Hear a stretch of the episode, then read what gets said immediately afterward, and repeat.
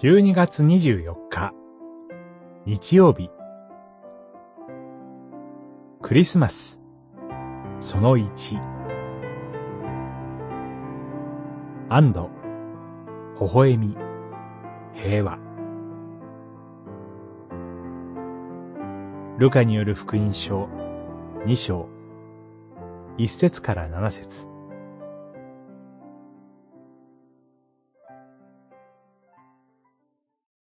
彼らがベツレヘムにいるうちに、マリアは月が満ちて、初めての子を産み、布にくるんで、貝羽桶に寝かせた。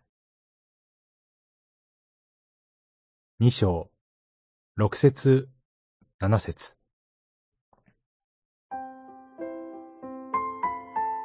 三年前のこの時期、私と妻の間に子供が生まれました。その頃、出産間近の妻の体調を心配し、階段の上り下りや、あらゆることに気を使いました。クリスマスのたびに、そのことを思い出し、なんとなく、ヨセフの心の内を想像しています。最初のクリスマスの時、ヨセフはどれほどマリアのことを心配していたでしょうか。ナザレからベツレヘムまで徒歩の旅を妊婦にさせるなど、現代では到底考えられないことです。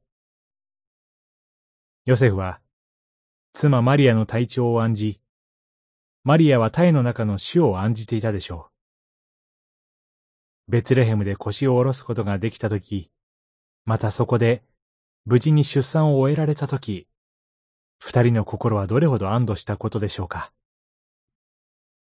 主イエスの誕生は、洗礼者ヨハネの時とは違い、神殿も奇跡も予言も群衆もありません。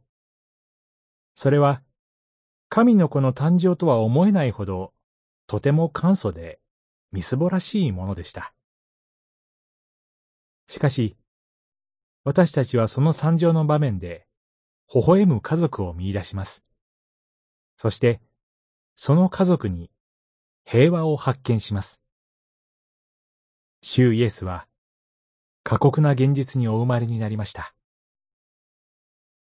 その現実に平和をもたらし、疲労困憊する者に安らぎを与えるために。今日、私たちのために救い主がお生まれになりました。クリスマス、おめでとうございます。祈り。イエス様。あなたのお誕生に、私たちは平和と安らぎをいただきました。ありがとうございます。